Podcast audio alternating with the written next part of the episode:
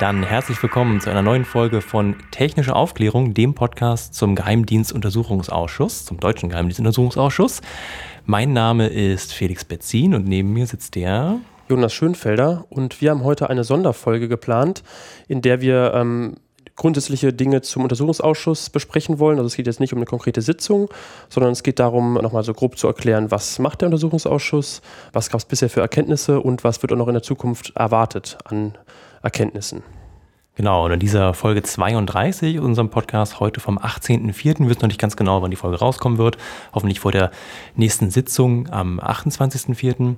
Ja, sind wir, wie ihr vielleicht schon hören könnt, nicht richtig im Ausschuss oder im Saal davor, sondern wir sind woanders zu Gast und zwar im Büro von Martina Renner, aber nicht mit Martina Renner, sondern mit dem Mitarbeiter von Martina Renner. Das ist der Stefan Martin. Hallo Stefan. Hallo. Und zu meiner Rechten Anne Roth. Und Anne Roth ist Referentin im NSA-Untersuchungsausschuss für die Fraktion Die Linke. Habe ich das so korrekt gesagt? Fast. Ich bin Referent der Fraktion Die Linke für den NSA-Untersuchungsausschuss. ich wurde zu Jonas gesagt, man kann Anne vorstellen, wie man will, dann kommt immer noch so ein, fast richtig. Der eine, ach, die eine Sache noch. Entschuldigung. ja, aber Jonas hat sich vorgenommen, dich ein bisschen ausführlicher vorzustellen und dann gebe ich das Wort direkt mal wieder rüber.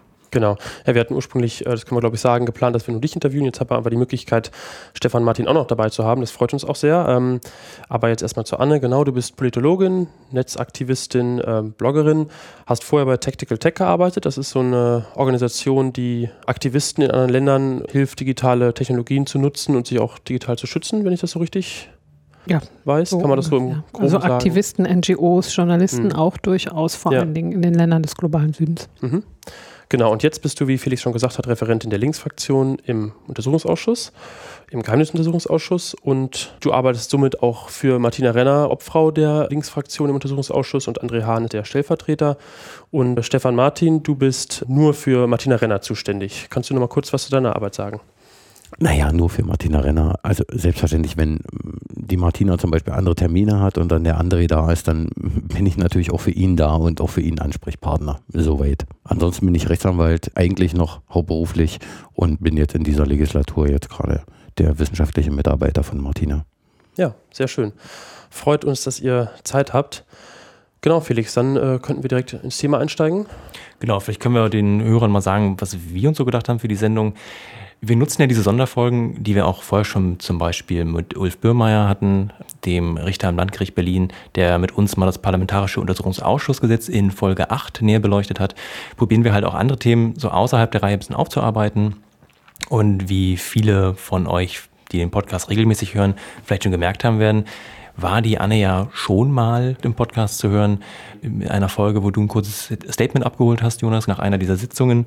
Und dann in Folge 7 hatten wir dich damals gefragt, ob wir deinen Talk vom Sommer 2015 auf dem Chaos Communication Camp, ob wir das Audio davon in den Feed aufnehmen dürfen, weil du wirklich es in der Folge geschafft hast, für ein Publikum, wo nicht jeder versiert mit dem Thema war, einfach die Grundzüge auf, aufzuzeigen äh, wo kommen wir her, wo stehen wir, wo geht's hin?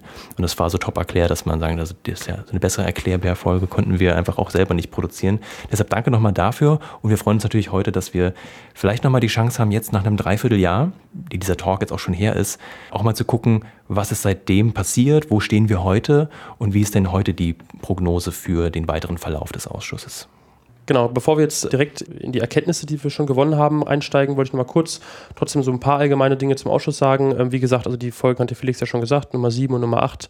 Und auch die Nummer, Folge Nummer 1 ist dazu interessant, aber nur mal kurz für jemanden, der es noch nicht mehr im Kopf hat. Also der Untersuchungsausschuss wurde eben eingesetzt, ist quasi die politische Reaktion auf die Snowden-Enthüllungen, die ja im Sommer 2013 begonnen haben. Wurde, der Ausschuss wurde im März 2014 von allen Fraktionen im Bundestag eingesetzt und äh, offiziell heißt der erste Untersuchungsausschuss der 18. Wahlperiode, aber in den Medien wird er meistens NSA-Untersuchungsausschuss oder Geheimdienstuntersuchungsausschuss genannt. Ja, und hat acht Mitglieder und acht Stellvertreter. Genau, jetzt zu dem Thema, was sind so die bisherigen Erkenntnisse? Also wir haben jetzt den Untersuchungsausschuss seit über zwei Jahren oder ja knapp, also etwas mehr als zwei Jahre. Und schon viele Zeugen, auch prominente Zeugen, der BND-Präsident war da, verschiedene hochrangige Politiker wie de Maizière oder Steinmeier, den Drohnen-Operator Brandon Bryant und wollen jetzt eben gucken, was hat sich so alles ergeben. Und ja, in der Vorbereitung ist uns so als erstes aufgefallen, oder eine der ersten Operationen, die beleuchtet wurde, die Operation Iconal.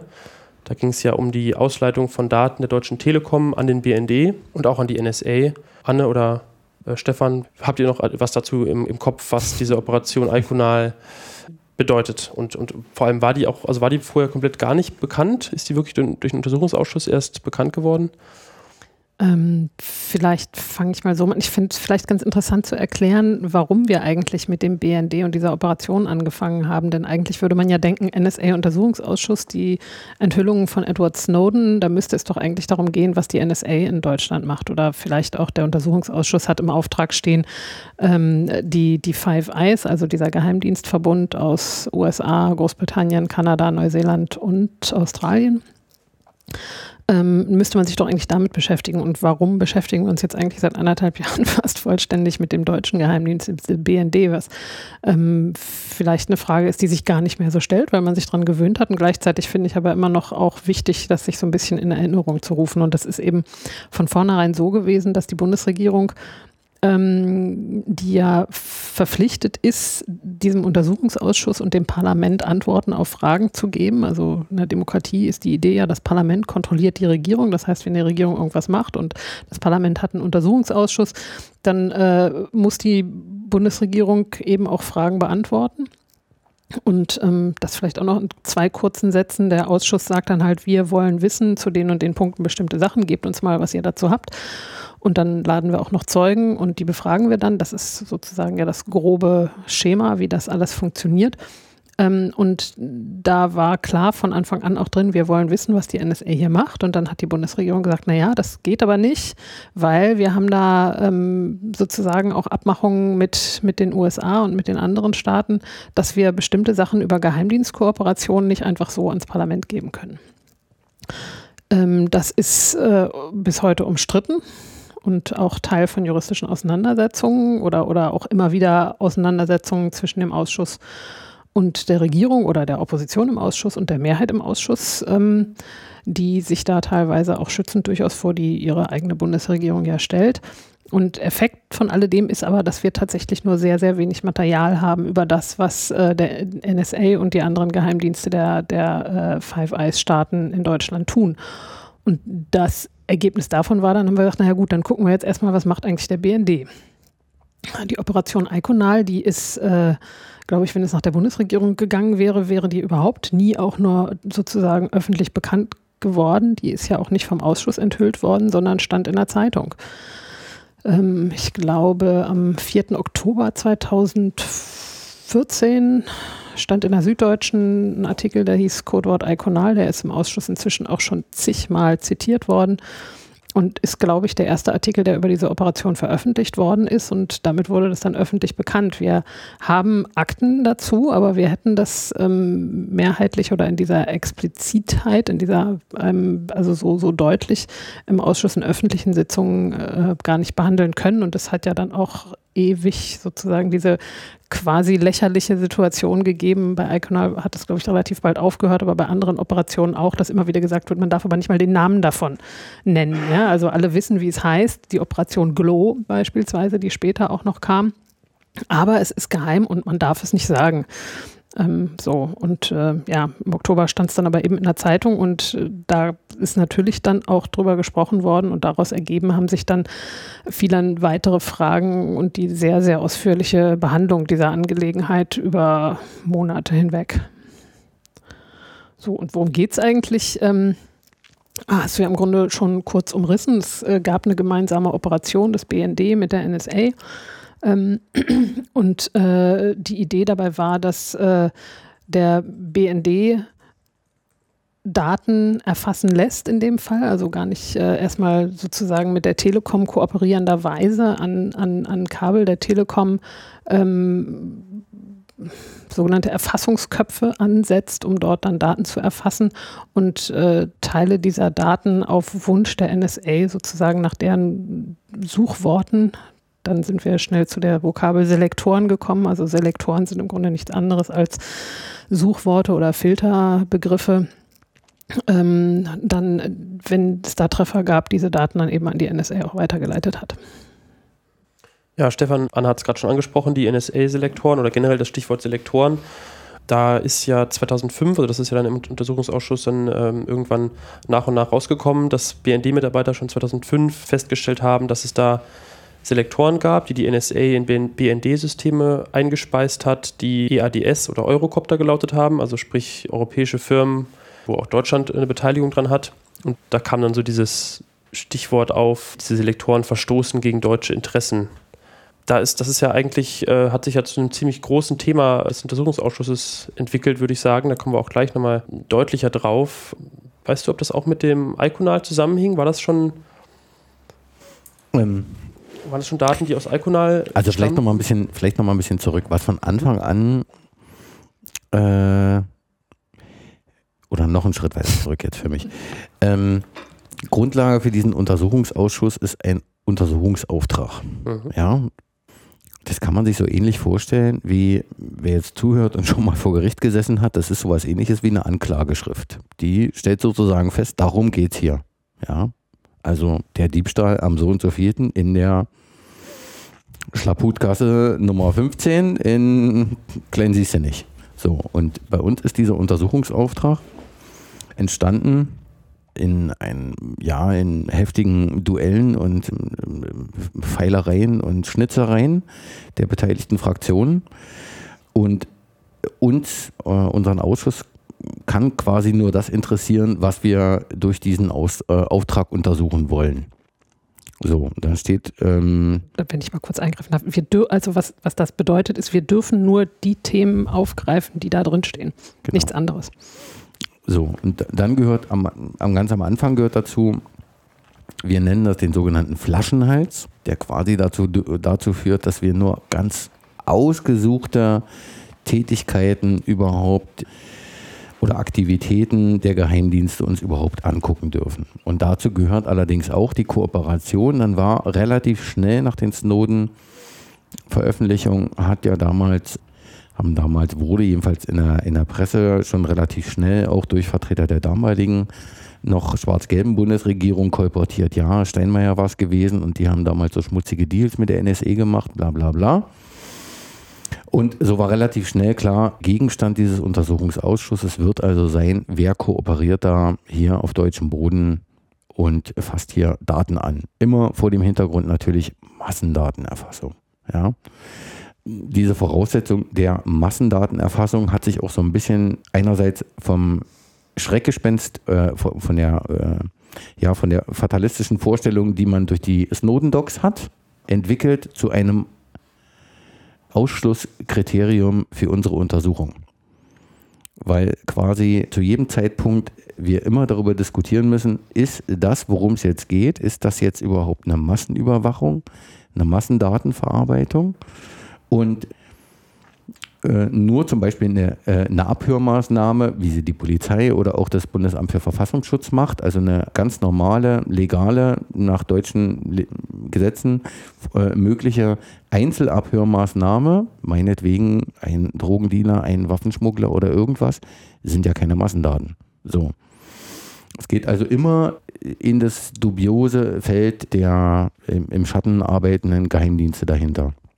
Und klar war eben auch, da gibt es Kooperationen. Das war ja vorher dann, also es war nahezu im Zuge der äh, wir erklären den Skandal für beendet, Pofalla-Aktivitäten, ähm, war das ja auch relativ schnell klar. BND und NSE haben da was zusammen laufen. Da gab es damals ein Abkommen, was noch Rot-Grün gemacht hatte. Passte ja dann auch sozusagen für die Union, das vorher so zu betonen, dass es schon Rot-Grün damals gewesen ist.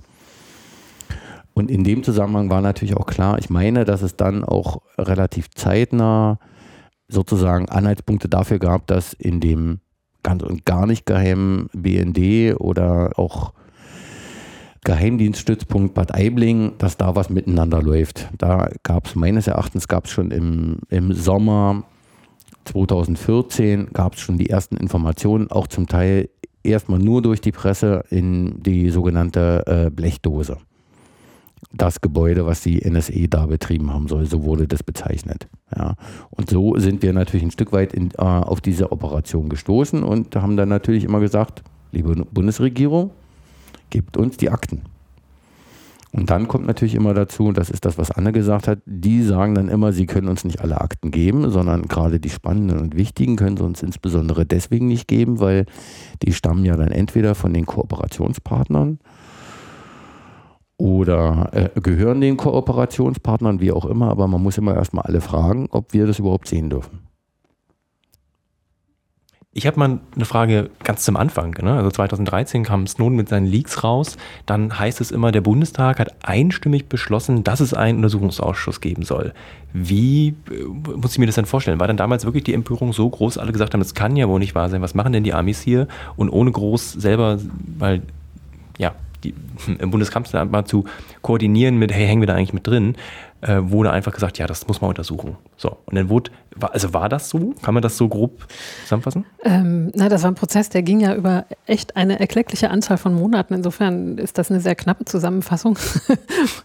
ähm, was dazu vielleicht wichtig zu wissen ist, ist, dass weder Stefan noch ich in dieser Zeit dabei waren. Und ähm, das hat ja auch Gründe. Das heißt, es gab also die Snowden-Enthüllungen Anfang Juni 2013. Dann war Wahlkampf und alle dachten, oh, das fette Ding irgendwie, jetzt kippt die Regierung, weil irgendwie das wird das große Wahlkampfthema und äh, siehe da, die deutsche Bevölkerung hat irgendwie so ein bisschen mit der Stirn gerunzelt, aber das jetzt nicht wirklich richtig so schlimm gefunden, dass sie ähm, eine völlig andere Regierung gewählt hätte. Also jetzt ja gut, schwarz-rot, aber ähm, also die CDU hat jedenfalls nicht gekippelt. Und ähm, diese Wahl, die war, wenn ich mich richtig erinnere, Mitte, Ende September, also drei Monate später. War so ein bisschen Wahlkampfthema, aber nicht so richtig eklatant, aber war schon ein ziemlich fettes Ding. Und ähm, da war dann, glaube ich, schon auch äh, für alle Parteien des Bundestages klar, das kann man nicht so einfach ignorieren. Da muss man schon irgendwas tun. Und ich würde sagen, das war vermutlich der Beginn äh, der Verhandlung darüber, wie so ein Untersuchungsausschuss aussehen muss. Jetzt muss man aber auch wissen, dass äh, wenn ein Bundestag gewählt wird, das dauert monatelang, bis die so halbwegs arbeitsfähig werden. Also das ist dann in der Regel, wenn im September gewählt wird, im Oktober, November sind Regierungsverhandlungen und dann kommen irgendwann die neuen Abgeordneten, die müssen erstmal ihr Büro finden und irgendwie sich mit ihrer Fraktion darüber einigen, wer macht jetzt eigentlich was und so weiter. Und dann ist Dezember. Und in dieser Zeit vermute ich, haben die Verhandlungen über den Untersuchungsausschuss angefangen. Das weiß ich aber gar nicht so ganz genau. Und im März ist er dann eingesetzt worden. Genau, März 2014. Und da gibt es dann eben äh, eine Reihe von Verhandlungen, die, äh, wie gesagt, wir waren nicht dabei, aber inzwischen erlebe ich natürlich äh, seit zwei Jahren beständig, weil ich gewissermaßen hinter den Kulissen mit den Referenten der anderen Fraktionen über jeden Kleinkram verhandeln muss, also alle Beweisanträge, aber auch ähm, Stefan dann noch mehr als ich über die juristischen Auseinandersetzungen, die wir haben. Ähm, wo sozusagen immer die Prämisse ist, wir versuchen erstmal gemeinsam als Ausschuss zu einer Einigung zu kommen, Klammer auf, weil das auch mehr Gewicht gegenüber der Bundesregierung hat. Das ist sozusagen das Motiv für die Opposition zu sagen, wir versuchen das erstmal mit der Koalition gemeinsam. Klammer zu. Und äh, wenn wir feststellen, das klappt nicht, dann allerdings hat die Opposition eben auch das Minderheitenrecht, bestimmte Sachen alleine durchsetzen zu können. Aber das ist ein ziemlich unappetitlich also ich meine, es gibt Leute, die haben an sowas Spaß. Also ich persönlich finde die inhaltliche Arbeit interessanter. Also ein ziemlich langwieriger Prozess des äh, irgendwie Verhandelns über Kommasetzung und Nebensätze und juristische Feinheiten, wie so ein Text dann schließlich aussieht. Wie gesagt, und das war dann eben ähm, ich glaube am 20. oder so März 2014, als das endgültig fertig war, wie dieser Text eigentlich aussieht. Und das war auf jeden Fall, würde ich sagen, oder so ist es mir beschrieben worden, das finde ich auch plausibel, so dass die Koalition sich jetzt nicht die Blöße geben konnte zu sagen, das machen wir nicht mit. Deswegen eben diese einstimmige Annahme. Allerdings hatte sie eben ja auch einige Sachen im Text durchgesetzt, die die Opposition da vielleicht in dieser Form nicht reingeschrieben hätte. Also das, was Stefan eben auch schon vorhin erzählt hat, ähm, die anlasslose Massenüberwachung, die uns in fast jeder Sitzung entgegengehalten wird. Also das hat ja gar nicht stattgefunden. Herr Schipanski, der beständig betont, es ist irgendwie noch nie irgendwas Unrechtmäßiges nachgewiesen worden, weil anlasslose Massenüberwachung haben wir ja nicht festgestellt, weil ja sämtliche Zeugen immer erklären, dass nur gegen ganz bestimmte Leute und mit ganz bestimmten 500.000 Selektoren, aber jedenfalls nicht alle überwacht worden sind und damit haben wir keine Massen so. Ne? Deswegen also steht das da drin und darum gehen dann diese Auseinandersetzungen in diesen Dokumenten. Anna, du meintest gerade, ja, hinter den Kulissen passieren sehr viele Sachen, die man so vielleicht von außen gar nicht vermutet und dir macht ja eigentlich die inhaltliche Ebene eher Spaß. Ich bin aber und vielleicht auch viele Hörer interessiert ja, wie ist denn das Spiel hinter den Kulissen? Wie kommt es denn zu so einem Zeugen, bis der endlich mal da sitzt? Wer entscheidet denn das? Wie haben überhaupt alle Mitspracherecht oder wird da von der Großen Koalition einfach gesagt, wir laden den jetzt ein und man hat dann keine Chance mehr? Und in welcher Reihenfolge wird denn geladen? Und, und die ganzen Themen, zu denen wir nachher noch kommen, die alle schon behandelt wurden und die, die noch kommen, ähm, wer legt denn so eine Reihenfolge fest und entscheidet, wie lange beackern wir denn das Thema jetzt? Mhm. Also wie, wie lange befragen wir denn zum Beispiel ähm, Zeugen zum, aus dem BND oder wie lange befragen wir denn Zeugen aus, aus einem, zu einem bestimmten Thema? Ja, wie, wie, muss ich mir das, wie muss ich mir das vorstellen? Ähm, es ist ja auch gar nicht so einfach zu trennen in, also das war jetzt ein bisschen flapsig gesagt von mir, mir macht das Inhaltliche mehr Spaß, denn diese, diese organisatorischen Sachen, die beeinflussen das Inhaltliche ja schon ganz gewaltig. Also eine Auseinandersetzung welcher Zeugen äh, bestimmt ja ganz deutlich, welches Thema wird dann im Ausschuss behandelt. Insofern ist das auch eine inhaltliche Auseinandersetzung, wenn man so will. Ähm, und da gibt es einerseits, äh, die ihr wahrscheinlich dann auch schon hier und da in dem Podcast gehabt habt, die, die Beratungssitzungen des Ausschusses, die in der Regel donnerstags vorher stattfinden, vor den öffentlichen Anhörungen.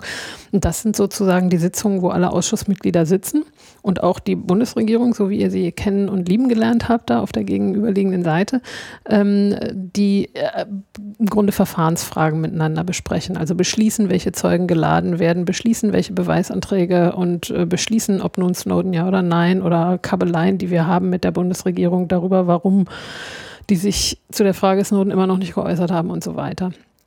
Davor gelagert ist die Obleute-Runde, die findet immer Mittwochabends statt, in der Regel 17 Uhr in den, ähm, in den Sitzungswochen des Bundestages. Da sind dann wiederum nur die Obleute und wir Referentinnen und Referenten und das Sekretariat, aber keine Bundesregierung. Da wird sozusagen nochmal davor gelagert, eine, eine Runde irgendwie erstmal vorgefühlt, in welche Richtung es gehen könnte und welche Punkte in der Beratungssitzung dann beschlossen werden.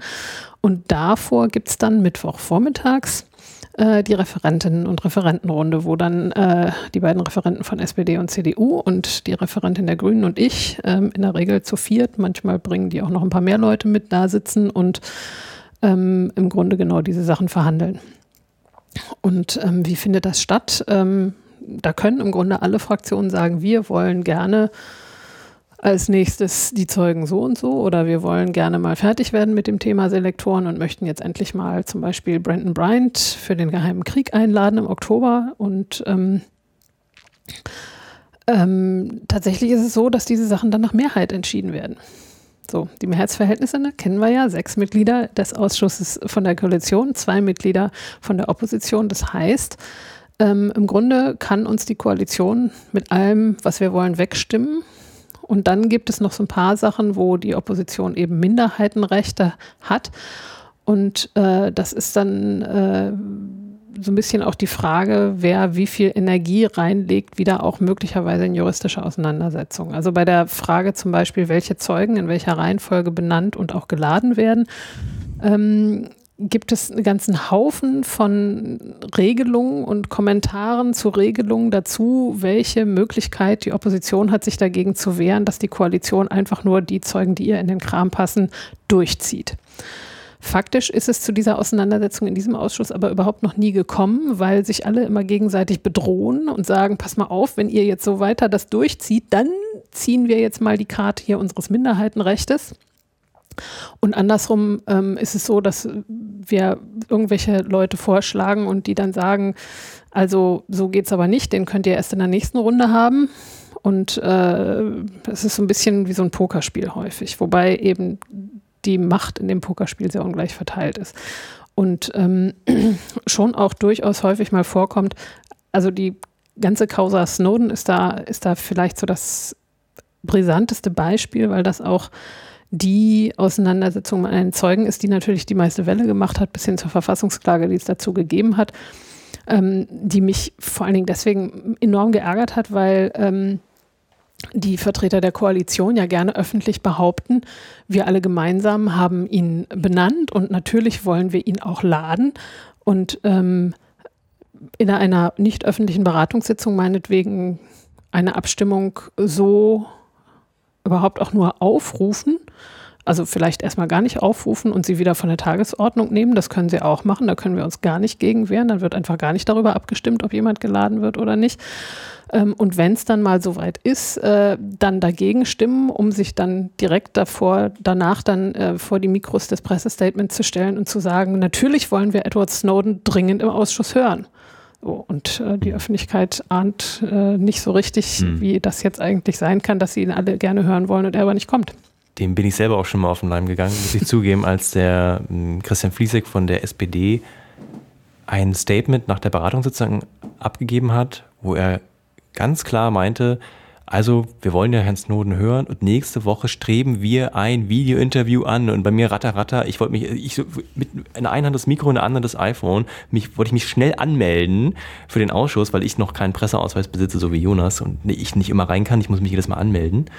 Und bevor die Plätze weg sind, es gibt nur 100 Plätze, ich war total nervös, ich muss jetzt ganz, ganz schnell mich da anmelden. Und natürlich war nichts, ja, das war so eine Ankündigung und da kam es dann natürlich, also Jetzt sagen wir natürlich, kam es nicht dazu, dass Herr Snowden da äh, irgendwie ausgesagt hat. Mhm. Wenn ich vielleicht gleich bei dem Beispiel, bei dem brisanten Beispiel Snowden bleiben darf, so wie du gesagt hast, wie, also was viele ja vielleicht auch nicht wissen, wir haben es auch schon ein paar Mal erwähnt, Beweisbeschluss Z1 ist die Vorladung Snowdens. Also man, man hat beschlossen, Snowden solle Zeuge sein. Genau. So. Wann, das ist der Z1. Es wurde doch gleich am Anfang, nehme ich an, dann beschlossen. Was ist überhaupt ein Beweisbeschluss vielleicht und muss der einstimmig sein? Also ist, äh, Beweisbeschluss ist sozusagen der Beschluss, der nach dem Beweisantrag folgt. Das heißt, ähm, alle Mitglieder des Ausschusses können einen Beweisantrag stellen. Faktisch sieht das so aus, dass ähm, die Koalitionsfraktionen untereinander und die Oppositionsfraktionen untereinander sich auch nochmal vorbesprechen und sagen, hier, wir wollen gerne folgende Beweisantrag stellen, wir wollen gerne entweder Material von der Bundesregierung haben oder bestimmte Zeugen benennen. Und ähm, durch die Besprechung vorher wissen wir dann schon, entweder die Koalition macht das mit und wenn sie das nicht mitmacht, dann stellen wir den Beweisantrag alleine. Und äh, dann gibt es halt die Beratungssitzung des Ausschusses und dann wird darüber abgestimmt und manchmal enthalten sie sich und manchmal stimmen sie mit und manchmal lehnen sie auch ab. Und ähm, wenn ähm, nicht abgelehnt wird, dann gibt es eben den Beweisbeschluss, äh, den Zeugen zu laden oder bestimmte Materialien beizuziehen. Mhm. So ist das. Und jetzt haben wir den Beweisbeschluss Z1 und Herr Snowden ist immer noch nicht da. Da kann sich aber wahrscheinlich im Ausschuss, ich mutmaße jetzt mal, die Große Koalition, die auf für diesen Z1 gestimmt hat, zurücklehnen und sagen, ja, die Bundesregierung gibt kein Asyl oder kein sicheres Geleit oder das sind ja diese anderen Gründe. Ne? Herr Snowden will ja auch aussagen und ihr schafft es, als ihr als Ausschuss, schafft ihn ja trotzdem nicht einzuladen, sodass er auch wirklich kommt. Woran liegt das? Ähm, wenn wir die Causa Snowden im Detail besprechen, dann reicht die eine Stunde Podcast vorne und hinten nicht hin. Ähm, Im Grunde ja, liegt es daran, dass die Bundesregierung sich nicht dazu äußert, ob sie ihm Asyl gewähren würde, wenn er denn käme. Und dazu müsste man die Bundesregierung auffordern, sich dazu zu äußern, ob sie das denn täte. Und das zum Beispiel ist was, was die Abgeordneten der Koalition schon mal nicht mitmachen. Und solange, wie wir keine explizite Aussage ähm, dazu haben, wie das denn wäre, kann man den Zeugen aber auch nicht laden, weil sozusagen die Basis fehlt. Jetzt schiele ich mal rüber zu Stefan, weil der diese Details, glaube ich, noch sehr viel besser kann. Und nachdem die Bundesregierung mit ihr die Koalition diese ganze Sache so unendlich verzögert haben, haben wir ja dann auch ähm, eine Klage beim Verfassungsgericht eingereicht, die sich im Wesentlichen darum drehte, dass wir der Bundesregierung vorgeworfen haben, durch Verzögerung die Ladung des Zeugen in den Untersuchungsausschuss zu verhindern, also gewissermaßen Behinderung des Untersuchungsausschusses. Das Verfassungsgericht ähm, dass wir hier jetzt nicht öffentlich kritisieren wollen, weil so wie ich gelernt habe, sich das für die Politik nicht geziemt, derlei zu tun, mache ich also auch nicht, ähm, hat äh, es vorgezogen, richtig zu finden, dass es nicht zuständig sei in dieser Frage, sodass also diese Verfassungsklage so ein bisschen vor die Wand gelaufen ist.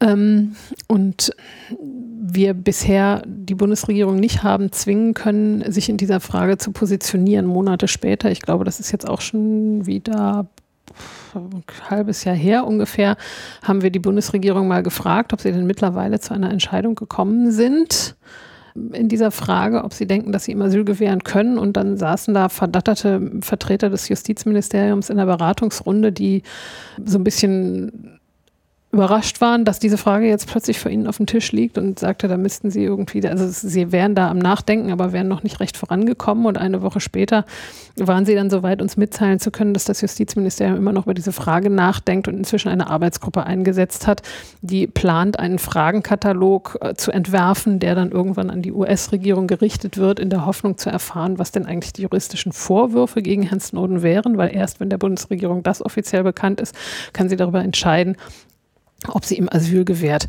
Ähm, es hat in dieser Beratungssitzung auch durchaus leicht zynische Bemerkungen gegeben, wie die Bundesregierung das eigentlich gemacht hätte, wenn er plötzlich einfach da wäre, ob sie dann auch drei Jahre bräuchten, um diese Frage zu entscheiden. Aber darauf gibt es natürlich dann keine Antwort. Und was sozusagen darunter oder darüber als, als Überschrift vielleicht steht, ist ganz klar, die Bundesregierung will ihn hier nicht haben. Ähm, die Kooperation, die Zusammenarbeit äh, mit den USA würde dadurch unglaublich gefährdet. Das wäre rechtlich extrem schwierig zu entscheiden. Das sind Sachen, die alle, die jetzt zuhören, sicherlich auch schon ausführlich in der Zeitung gelesen haben. Und wir haben aber tatsächlich keine Möglichkeit, die Bundesregierung zu zwingen. Und ohne jetzt über die Motive von Edward Snowden zu mutmaßen, er könnte natürlich einfach wahrscheinlich mit seinem Status, den er gerade hat, ausreisen. Aber ich glaube, es ist passlos, ne? Der, der könnte gar nicht einreisen so richtig, ohne, äh, ohne ich, ich glaube, die allermeisten Leute vermuten, dass er auf jeden Fall nicht heilig hier ankäme. Hm. Ähm, da gab es ja auch schon äh, hm. bestimmte Geschichten mit Präsidentenflugzeugen, die irgendwo zwischenlanden mussten, obwohl sie gar nicht wollten. Also der Präsident von Ecuador, der ihn ja eigentlich mitnehmen wollte aus Moskau, ähm, dessen Maschine dann in Österreich zwischenlanden musste, weil die USA äh, tatsächlich einfach alle demokratische Geflogenheit beiseite gelassen haben mhm. und ähm, sich damit durchgesetzt haben. Ja, äh, wir werden, uns wird dann auch im Rahmen dieser Auseinandersetzung, äh, mittlerweile ist das ja nicht mehr so brisant, aber am Anfang hieß es immer, aber wie könnt ihr das denn verantworten? Das ist total verantwortungslos, wenn der hier wäre, das wäre doch total gefährlich irgendwie, das könnt ihr nicht machen. Und unsere Antwort darauf war, wir machen ja auch nicht, wir wollen nur, dass er die Möglichkeit hat, entscheiden muss er das selbstverständlich alleine und ich glaube, er kann das auch gut alleine entscheiden, wie er sich da verhalten würde. Aber es ist unsere Verantwortung dafür zu sorgen, dass er könnte. Genau, wo wir jetzt so, einen, Ausflug in die, in die Hintergründe und in die Arbeit des Ausschusses gemacht haben, würde ich jetzt gerne nochmal ähm, ja, auf die NSA-Rolle äh, der NSA zu sprechen kommen. Stefan, du hast ja vorhin schon angesprochen, diesen Stützpunkt des BND Bad Aibling. Der ist ja so maßgeblich, äh, spielt ja scheinbar eine maßgebliche Rolle in dem Austausch zwischen BND und NSA. So ist zumindest mein Eindruck. Also es war ja früher ein reiner NSA-Stützpunkt und ist dann irgendwann äh, an den BND übergeben worden, aber die NSA hat da immer noch diese, dieses Gebäude, was, wie du schon gesagt hast, Blechdose oft genannt wird, also ein fensterloser Raum. Und da gibt es ja scheinbar eine Datenleitung zwischen BND und NSA. Kannst du sagen, was da so die Erkenntnisse sind, was dort äh, passiert? Oh, das ist ja alles furchtbar streng geheim. Das kann ich eigentlich gar nicht sagen. Zumal ich mir auch nicht, wirklich nicht sicher bin, was da alles passiert. Ja? Also eine ganz wichtige Erkenntnis, die sicherlich alle, die sich ein bisschen mit dem äh, Ausschuss oder mit der Arbeit da in dem Zusammenhang auch befasst haben, haben natürlich schon feststellen dürfen, dass wenn überhaupt, gibt es die Wahrheit bloß scheibchenweise und äh, auch mindestens zweimal durchgewaschen und äh, gefärbt. Bad Aibling ist jedenfalls der ehemalige Stützpunkt, auf dem die NSA früher schon gearbeitet hat in dem beide Geheimdienste wohl noch immer auch miteinander kooperieren. In welchem, welchem Umfang die NSA zum Beispiel da jetzt noch persönlich, also durch Manpower vor Ort ist, das äh, kann ich nicht sagen. Ja. Aber ähm, der BND betreibt da, das kann man auch bei Wikipedia nachlesen, genau wie das die NSA vorher gemacht hat. Da gibt es Satellitenempfangsstationen, da werden Daten ausgeleitet, die werden von da verarbeitet und werden geteilt. Das ist der wesentliche Knackpunkt inzwischen heutzutage. Befreundete Geheimdienste zeichnen sich vor allen Dingen dadurch aus, dass sie miteinander Daten teilen. So. Und natürlich auch immer so teilen, wie es gerade passt, wahrscheinlich. Und Gegenstand äh, dessen, was wir bisher im NSA-Untersuchungsausschuss schon hatten, war eben auch, dass NSA und BND sich darauf geeinigt hatten, Daten zu erfassen und auch gemeinsam zu verarbeiten. Immer unter dem Gesichtspunkt, wir dürfen keine Daten von Deutschen beziehungsweise keine Daten von US-Amerikanern, weil die gegenseitig geschützt sind, anfassen oder an den anderen weitergeben. Und dann ist es natürlich so, die NSE hatte bestimmte Ziele, die sie gerne erforscht wissen wollte. Ja, und dazu hat sie halt bestimmte Suchbegriffe, sogenannte Selektoren. Kann alles Mögliche sein. Vermutlich Telefonnummern, vermutlich E-Mail-Adressen, keine Ahnung. Hat die dem BND zur Verfügung gegeben, äh, gestellt, der die dann sozusagen wie ein Filternetz in den Datenstrom gehalten hat und dann alle Treffer sind dann halt an die NSE gegangen. So, das ist der Knackpunkt, um den es dabei geht. Und in dem Zusammenhang ist halt auch irgendwann mal aufgefallen, schon, wie gesagt, da gab es diese Geschichte mit EADS. Die stand auch in der Zeitung und die haben die Zeugen auch so in öffentlicher Sitzung bestätigt, dass da eben auch immer mal wieder offensichtlich Selektoren drunter waren, die nicht so richtig gepasst haben. Und die jedenfalls nicht so waren, wie man das vorher miteinander vereinbart hatte. Also klar ist, die NSE sollte keine, sollte nicht mit Hilfe des BND Deutsche ausspähen dürfen und umgekehrt der BND nicht mit Hilfe der NSE irgendwelche Amerikaner. Und dann natürlich schwebt über allem sozusagen das Auftragsprofil des BND. Das ist sozusagen alles, was sie machen dürfen und sie machen sollen. Und natürlich immer noch im Hintergrund auch die gesetzlichen Vorschriften, also BND-Gesetz und G10-Gesetz. Ja, also immer bestimmte, immer bestimmte Punkte. Der BND hat bestimmte Aufgaben, der soll sich darum kümmern, was ist hier mit unter anderem, äh, was bedroht hier die Sicherheit der Bundesrepublik Deutschland, also zum Beispiel Terrorismus, Waffenhandel, ja, Drogenhandel, ähnliche Punkte. Das sind so die Ziele, um die es geht.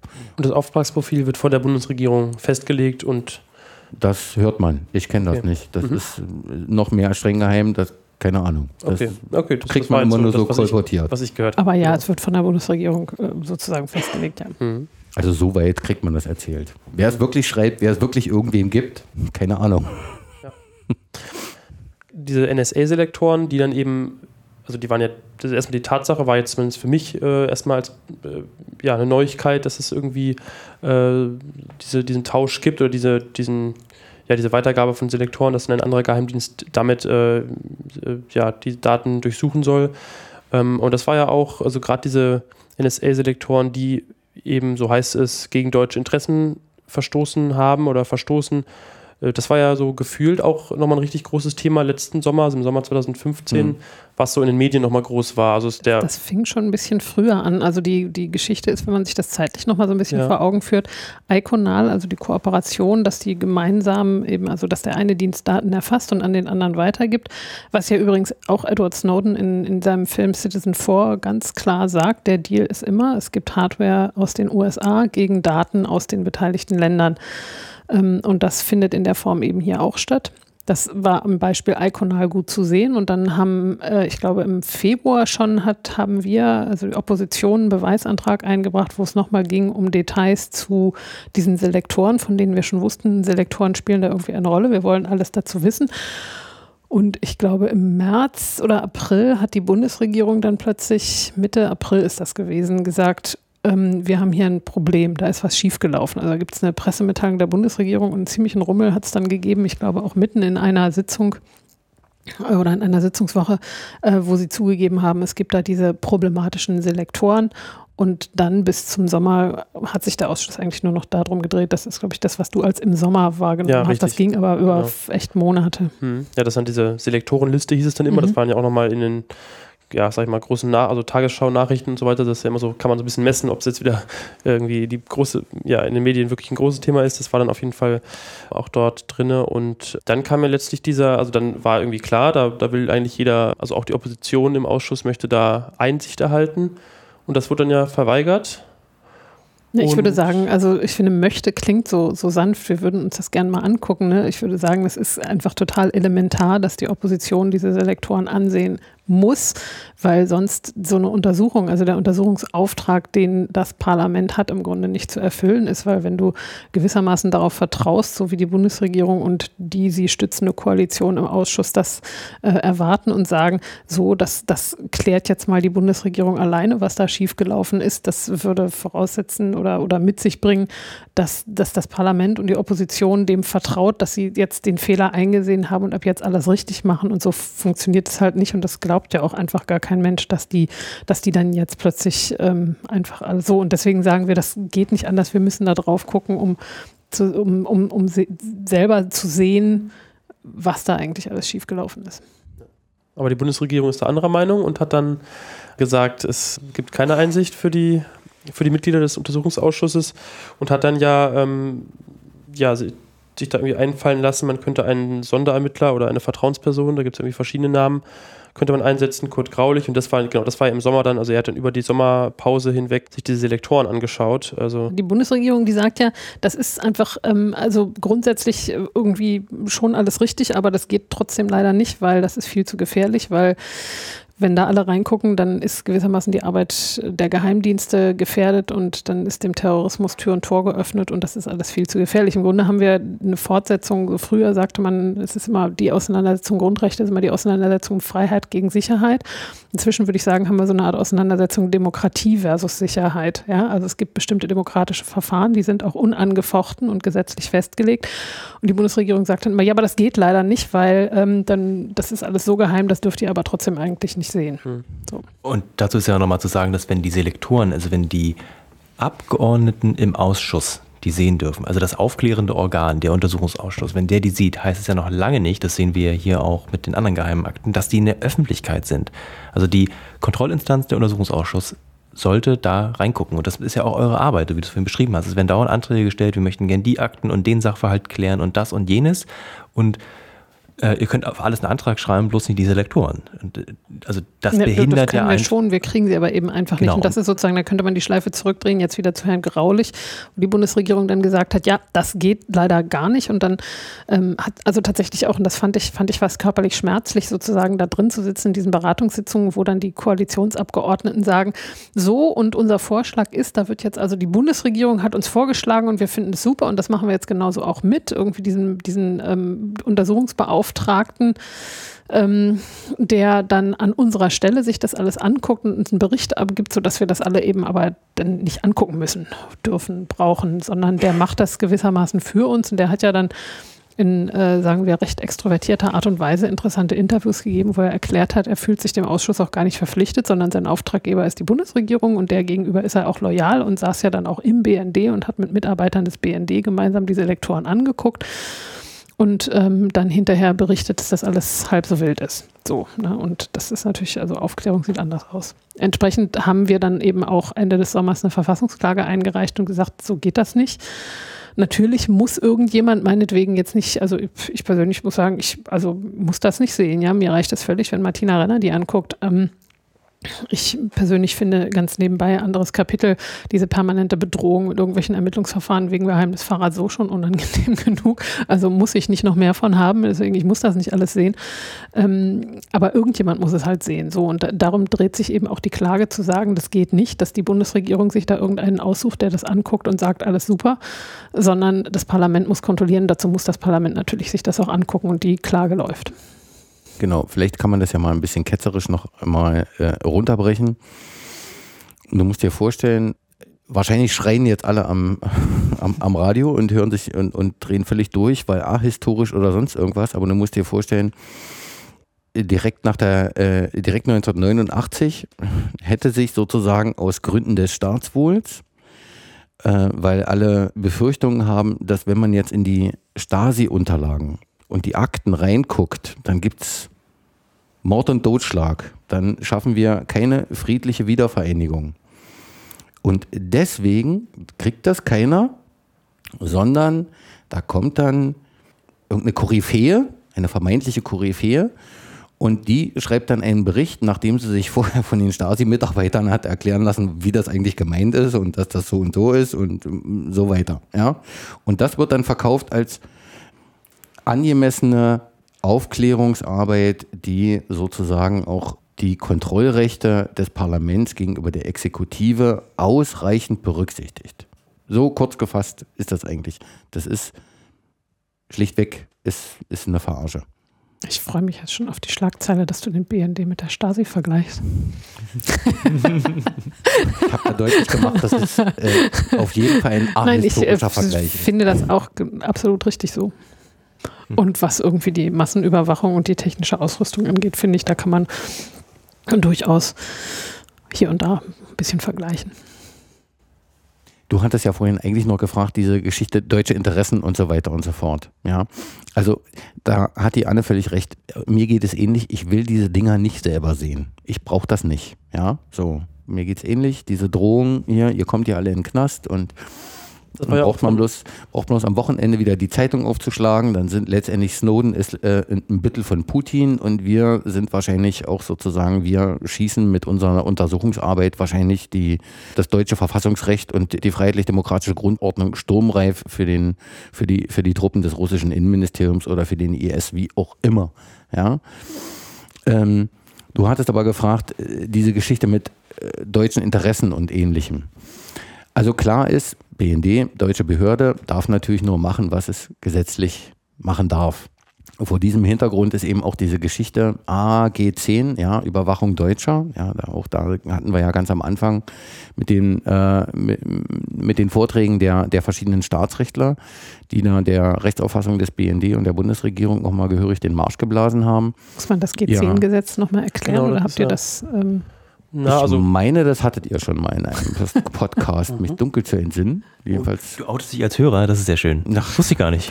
Ab und zu mal reingeschnippelt. Wir hatten das, wir hatten das mit der Folge. Ab und zu auch mal reingeschnippelt. Mit Spurmeier mal, also genau, grob gesagt genau. kann man ja sagen, also das äh, Grundgesetzartikel 10 ist ja äh, sozusagen das Postbrief- äh, und Fernmeldegeheimnis ja. und das G10-Gesetz regelt eben die Einschränkung dieses Grundrechts. Genau, die Möglichkeiten ähm. für Polizei, Sicherheitsbehörden, Nachrichtendienste irgendwie da einzugreifen und was zu machen.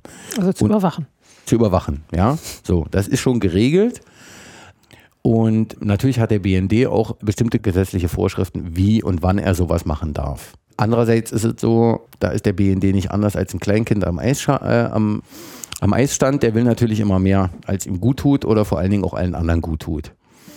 Und hat da auch durchaus äh, illustre Rechtsauslegungen sich ausgedacht, die damals quasi die, also auch zwei ehemalige Richter am Bundesverfassungsgericht mal relativ kurz und schmerzlos beerdigt haben eigentlich, die aber trotzdem immer noch hochgehalten werden. Vielleicht muss man, also das ist jetzt auch sehr verklausuliert besagt.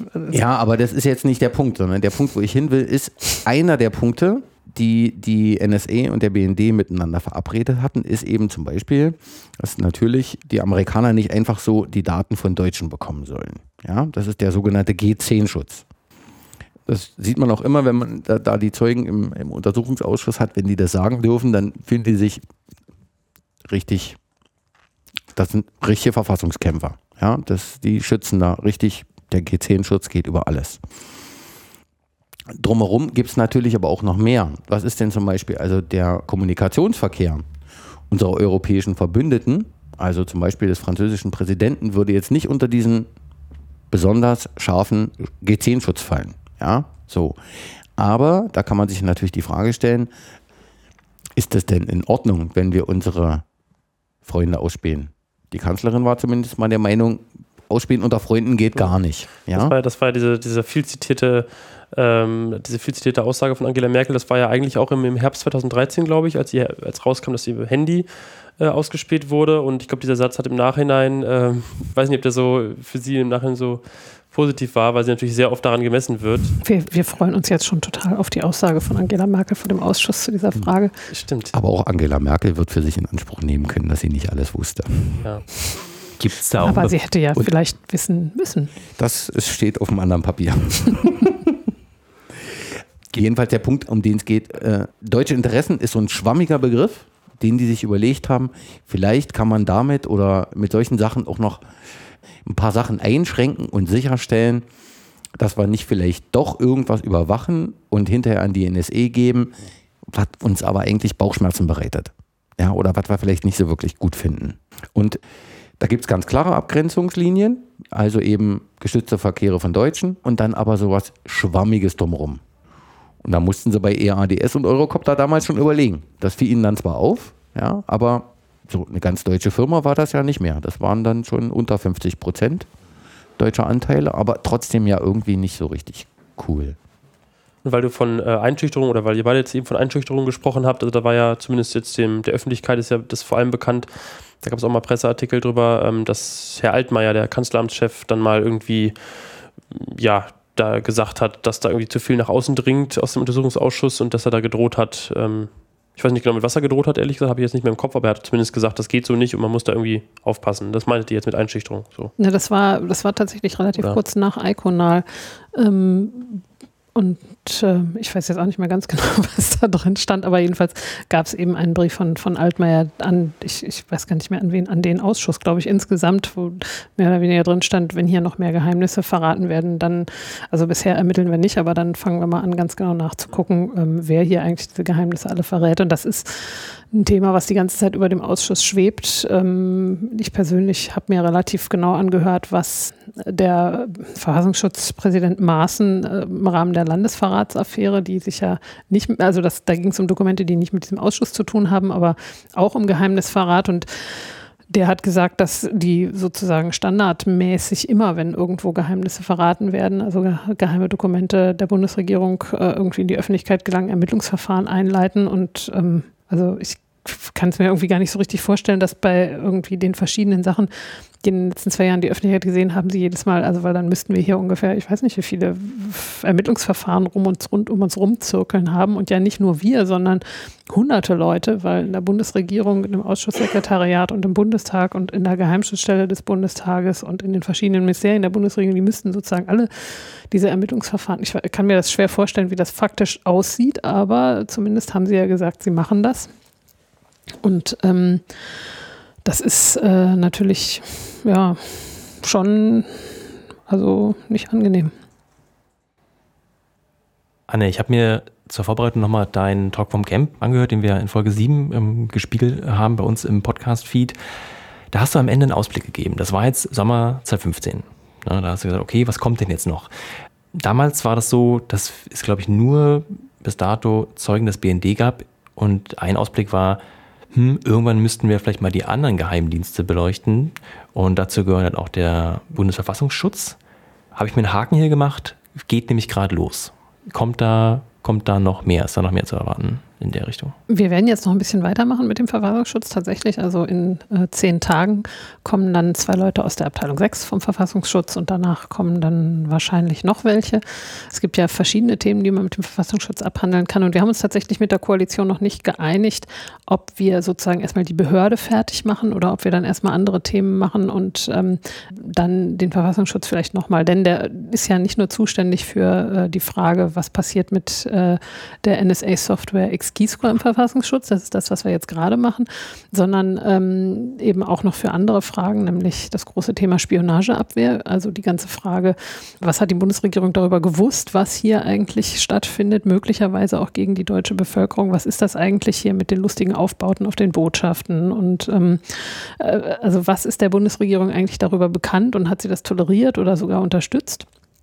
Diese ganze Fragestellung und auch die Frage der IT-Sicherheit, die da auch noch mit dranhängt. Das ist ähm, dann teilweise Bundesamt für Sicherheit und Informationstechnik, also BSI, auch dem BMI unterstellt und teilweise aber eben auch Verfassungsschutz. Ähm, und das sind Themen, die alle noch mit im Auftrag stehen, die eigentlich auch noch behandelt werden wollen, sollten. Fände ich total interessant.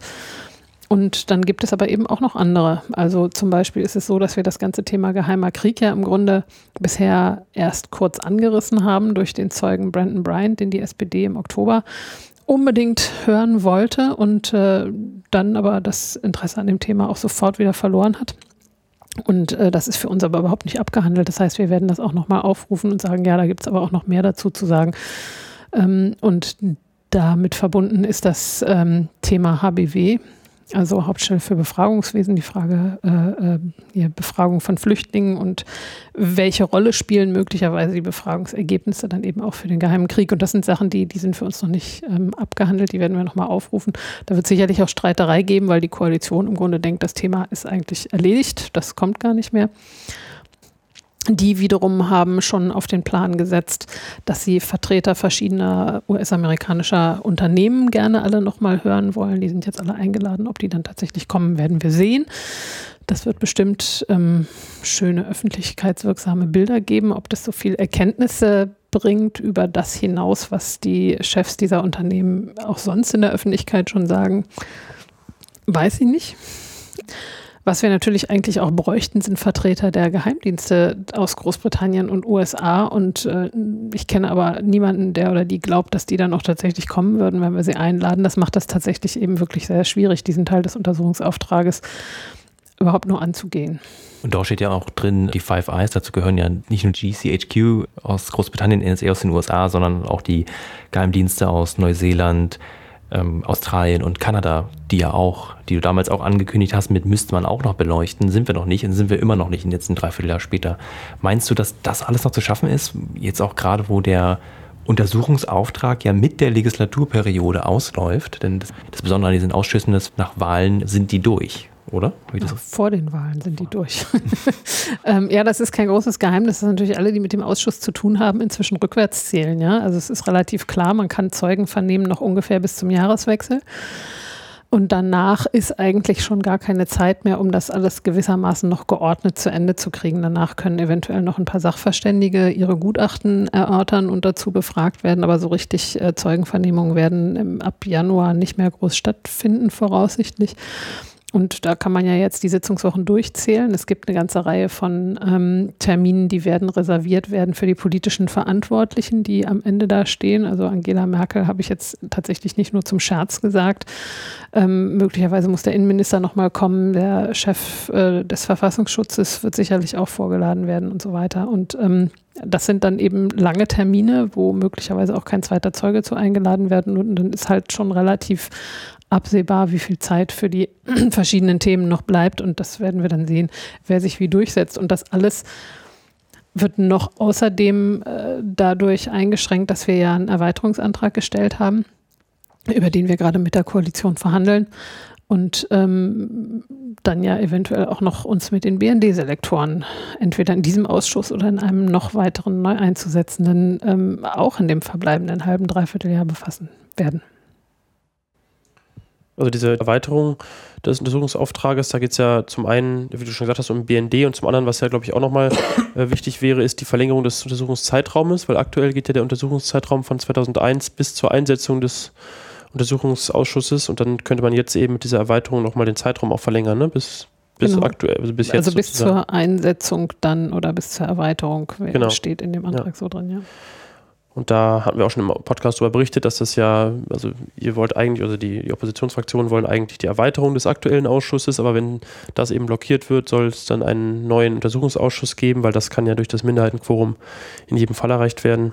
Aber da ist auch abwarten angesagt. Genau, ja, nee, abwarten ja. nicht. Also äh, wir Uns. arbeiten heftig. Ja, für, für die, Außen, für viele, die Außenstehenden. Ja, für die Außenstehenden ist im Moment, glaube ich, nur abwarten. Aber also ihr werdet ja selber gemerkt haben, ist auch gesagt worden, letzten Donnerstag zum Beispiel sind plötzlich alle Obleute verschwunden, weil parallel zum Untersuchungsausschuss am Donnerstag der Geschäftsordnungsausschuss des Bundestages tagt, wo ein Berichterstattergespräch stattfand, ähm, wo nochmal darüber verhandelt wurde, ob die Koalition und unter welchen Bedingungen sie bereit wäre, sich auf einen Erweiterungsantrag einzulassen.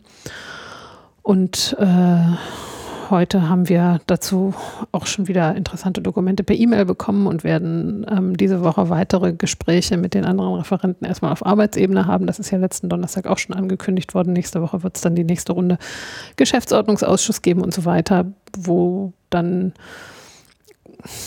wir jetzt abwarten, wie sich die Koalition verhält. Meine Schätzung ist, dass sie der Erweiterung nicht zustimmen und ähm, das werden wir dann aber sehen.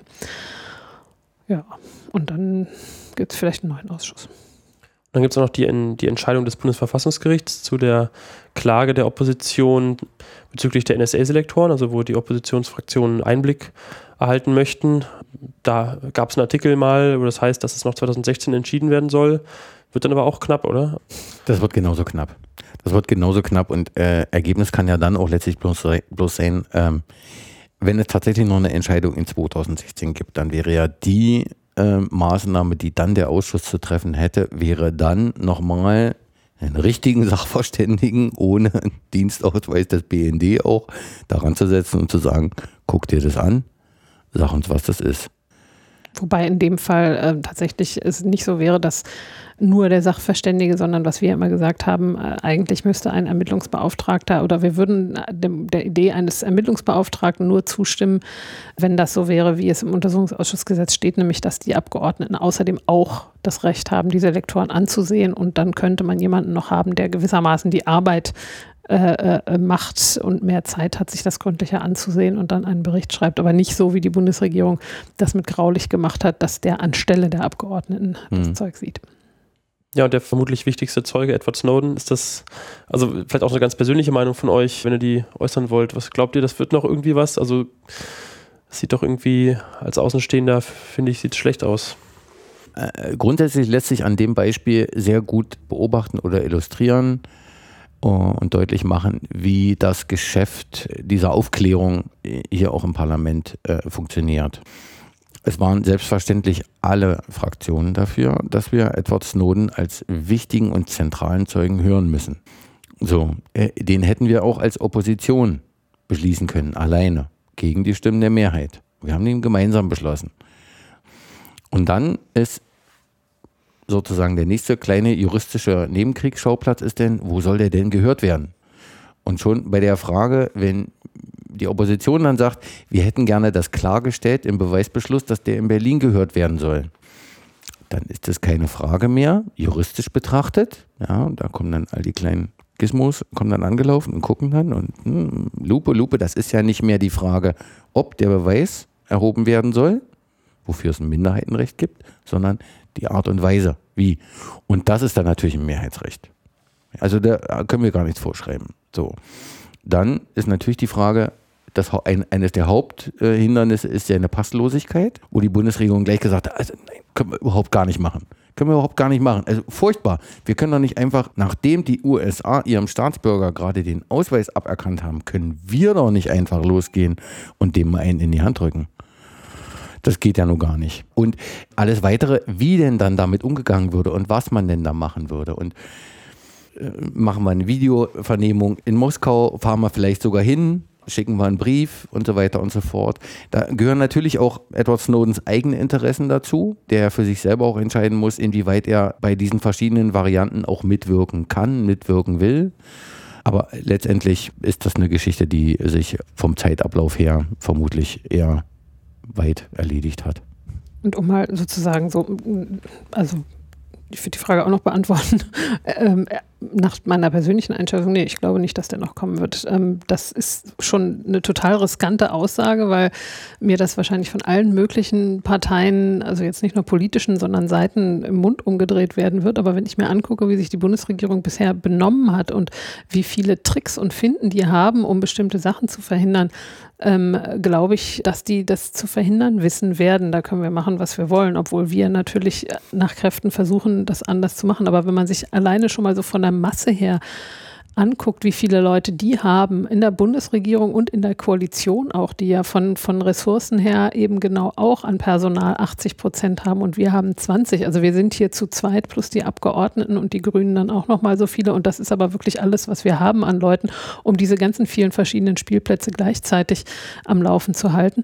Und äh, die Bundesregierung, also ich weiß nicht, es hat jetzt gerade, glaube ich, ähm, ein Interview von Maaßen und Schindler im Fokus am Wochenende gegeben, die sich darüber beklagen, dass die Mehrheit ihres Personals mit diesen Untersuchungsausschüssen beschäftigt ist, sodass sie gar nicht mehr ordentlich zur Arbeit kommen und dass die Nachrichtendienste quasi äh, mittlerweile nicht mehr für die Sicherheit garantieren können, wo ich mir frage, okay, wie viele hunderte und wie viele tausende Leute haben die denn uns gegenüber sitzen auf der anderen Seite, die mit diesem Untersuchungsausschuss beschäftigt sind? Und das sind halt auch wirklich Heerscharen von Juristen und zwar erfahrene Leute, die seit Jahrzehnten auch solche kleinen juristischen Tricks und Untersuchungsausschüssen bedienen.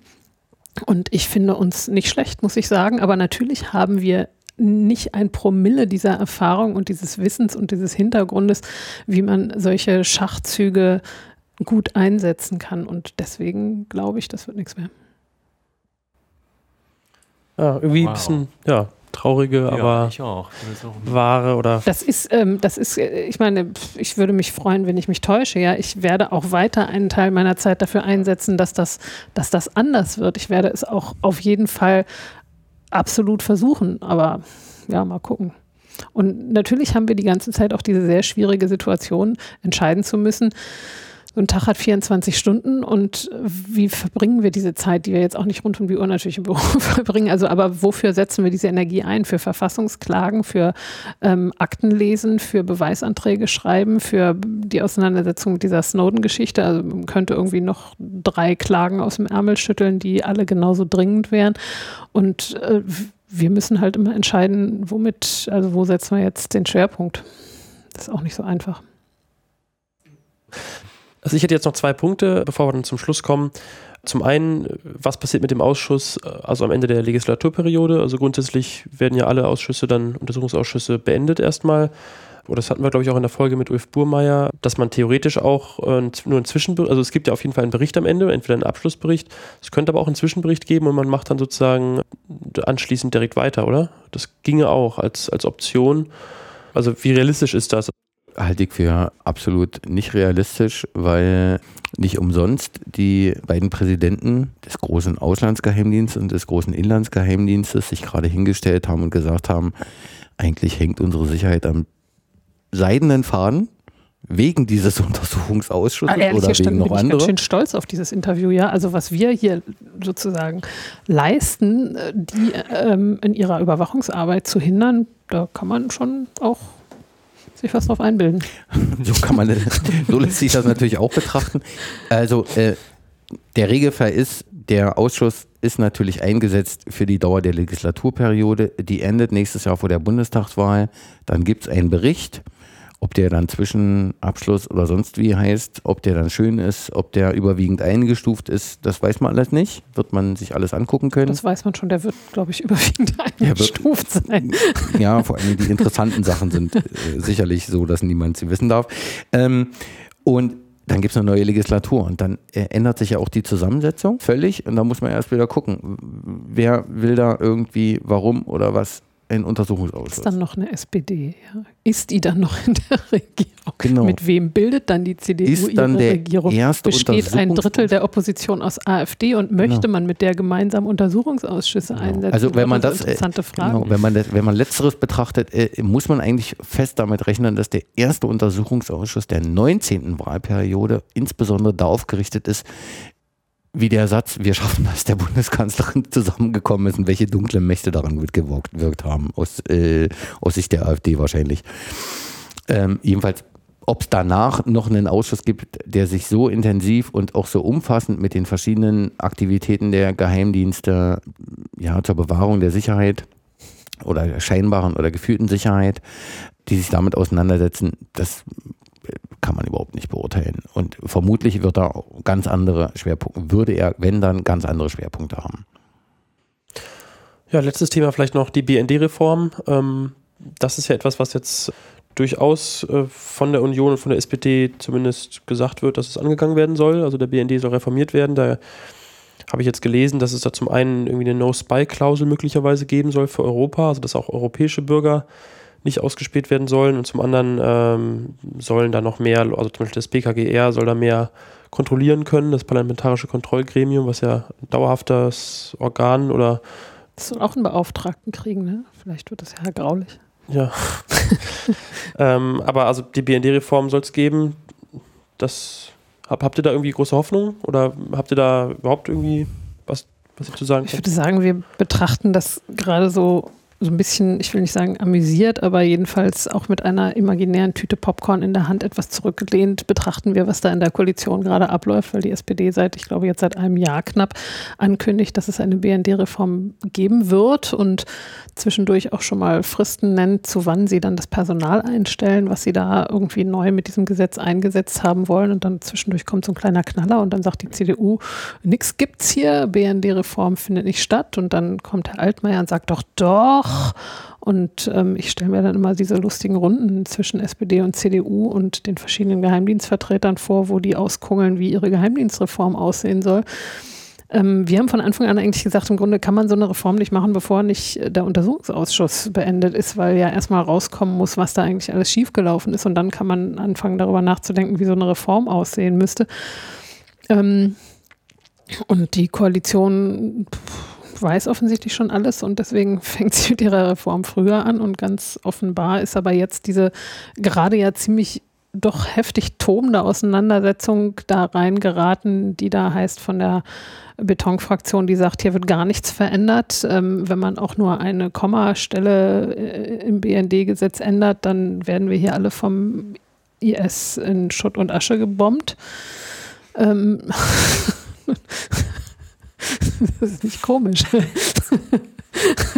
und, und, und die anderen, die sagen, ganz offensichtlich hat dieser Ausschuss und auch sonst so die Arbeit der letzten zwei Jahre ergeben, dass äh, da dermaßen viel offensichtlich rechtswidriges Verhalten im BND vorhanden ist, selbst für, sagen wir mal, Leute mit wesentlich weniger oppositioneller Einstellung als bei uns, die sagen, das geht alles so überhaupt nicht, ähm, dass natürlich da irgendwas geändert werden muss. Ähm, und die können sich gerade überhaupt nicht einigen. Und das ist für uns im Moment nicht vorhersehbar, wer da gewinnt, welche Seite und was dabei letzten Endes rauskommt. Da kann man jetzt alle möglichen Spekulationen anstellen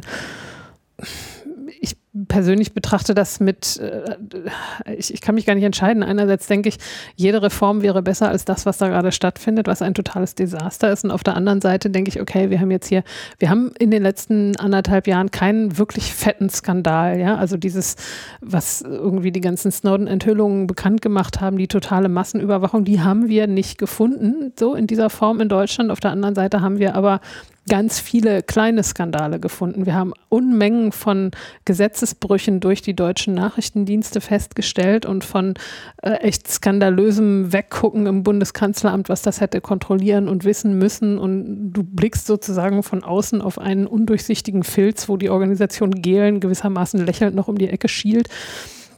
Also die, der Vorläufer des BND, direkt von einem ehemaligen Nazi-General gegründet. Ähm, und du, du, guckst da so drauf, ich will den heutigen BND jetzt damit nicht äh, direkt vergleichen, aber auf jeden Fall finden da unglaublich viele Sachen statt, die, die mit einer Demokratie überhaupt nicht zu vereinbaren sind, wo Kont von Kontrolle keine Spur ist und so. Ich denke mir, dass eine Form von BND-Reform wahrscheinlich einfach nur wäre, diese ganzen illegalen Machenschaften mit einer gesetzlichen Grundlage zu versehen. Dann würden sie weiter stattfinden, wären aber wenigstens nicht mehr rechtswidrig. Das ist nicht mein Interesse, muss ich ganz ehrlich sagen. Also ich habe jetzt auch kein Interesse an einem illegal agierenden BND, aber gleichzeitig hilft mir ein Geheimdienst, der das alles darf in dieser Form von, von massiver Überwachung, die stattfindet, auch nicht viel weiter. Deswegen bin ich so ein bisschen ähm, naja, nicht emotionslos, wenn ich mir die BND-Reform angucke, aber ich denke mir, naja, das ist irgendwie ähm, das eine wie das andere, ist jetzt auch nicht das, was ich für wirklich gut hielte. Aber die politischen Verhältnisse, die sind halt gerade nicht so, dass man sagen könnte, man muss wirklich mal gucken, wie das, also braucht man sowas und wie braucht man das und wie kann das in einer Weise kontrolliert werden, dass es nicht so ein totales Eigenleben hat jenseits jeder Kontrolle. Was ich vielleicht noch anmerken will, grundsätzlich stimme ich da völlig zu bei dem, was Anne gesagt hat. Und dann kommt ja auch immer noch dazu, alleine die Masse der Beteiligten, die irgendwie mit dem BND, vom BND, von den Sicherheitsbehörden und den entsprechenden oder in den entsprechenden Entscheidungsgremien sitzt, lebt, klebt und sich daraus finanziert, wird dafür sorgen, dass am Ende, wenn dieser wunderschöne Bericht geschrieben ist, es jedenfalls nicht so sein wird, dass die deutschen Nachrichtendienste ja, aufgelöst werden, nichts mehr zu tun haben und sie nicht an irgendeiner wichtigen Position irgendwie sich wiederfinden. Das wird auf jeden Fall auch der Fall sein. Ich glaube, also die, diese, diese, das ist so eine Frage, also weil du sagst, aufgelöst werden, das, das steht ja nicht annähernd zur Debatte. Also ich werde auch Eine, häufiger mal gefragt, bist du denn dann für die Auflösung und für die Abschaffung des BND?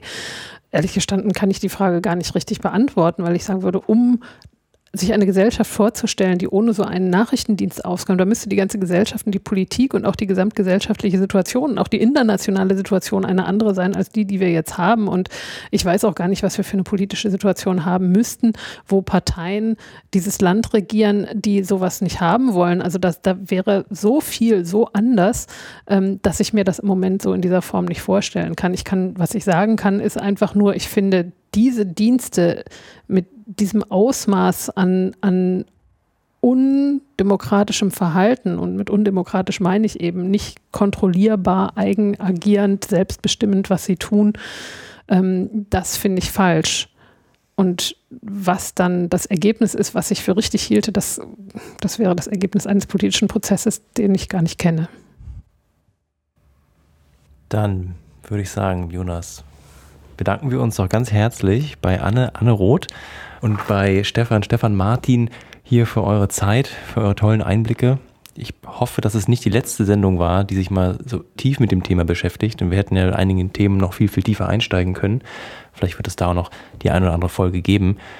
Ich ja, bedanke mich auch für eure Arbeit, die ihr leistet. Das gilt für alle ja, Vertreter in dem politischen Spiel, diesen Ausschuss arbeiten zu lassen. Und freue mich auf die nächste Woche, denn da gibt es die nächste Sitzung. Das ist gleichzeitig die Terminankündigung. 28.04. ist die nächste Ausschusssitzung. Dazu könnt ihr Hörer auch immer wieder gerne rumkommen. Man meldet sich an auf bundestag.de und indem man sich dann ein bisschen durchklickt zum Ausschuss oder geht einfach auf unsere Seite technische-aufklärung.de. Da haben wir einen kleinen Leitfaden geschrieben mit so einem Copy-Paste-Text, wo man an welche E-Mail man den schicken muss. Und schwuppdiwupp ist man angemeldet und kann einmal im öffentlichen Ausschuss im Bundestag dabei sein auch wenn ihr schon mal auf der Webseite seid, es gibt einen Knopf, da steht drauf Unterstützung. Wir freuen uns über jede Unterstützung von euch. Danken an dieser Stelle auch den Flatterern, die uns stetig ihren kleinen Flattercoin rüberfliegen lassen und freuen uns, wenn auch ihr uns unterstützt in unserer Arbeit hier. Dürfen wir uns auch noch bedanken. Ich würde mich nämlich total gerne bedanken bei all denen, die da oben sitzen und äh, das verfolgen und gerade bei Leuten wie euch, die viel Arbeit und Zeit da reinstecken und ich glaube vor allen Dingen unbezahlt, im Unterschied zu uns ja übrigens, ja. Ähm, die, da, die da oben sitzen und das begleiten und mhm. dokumentieren. Mhm. Denn wenn ihr nicht wärt, also wenn die Öffentlichkeit nicht wäre, dann würde überhaupt niemand irgendwas mitkriegen und das ist tatsächlich ein ganz wesentlicher Aspekt von dem, was wir tun, damit ähm, das Leute mitkriegen und äh, das ist, wir sind echt froh über jeden und jede, die da oben sitzen und auch zuhören und tatsächlich Interesse haben an dem, was da stattfindet. Deswegen vielen Dank, liebe Öffentlichkeit ähm, zu Hause oder oben auf der Tribüne. Das ist gut, dass ihr da seid. Jawohl, dem kann ich mich nur anschließen. Ja, gut. Dann Dankeschön fürs Zuhören und bis zum nächsten Mal. Tschüss. Tschüss. Tschüss. Tschüss.